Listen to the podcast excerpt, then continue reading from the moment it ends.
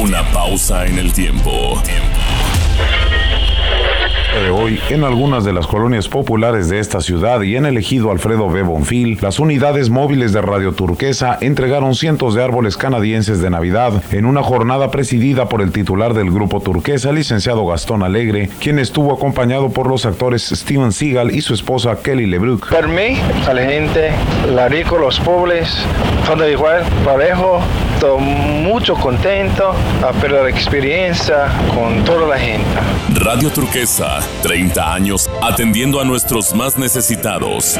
30 años haciendo historia. 30 años haciendo historia.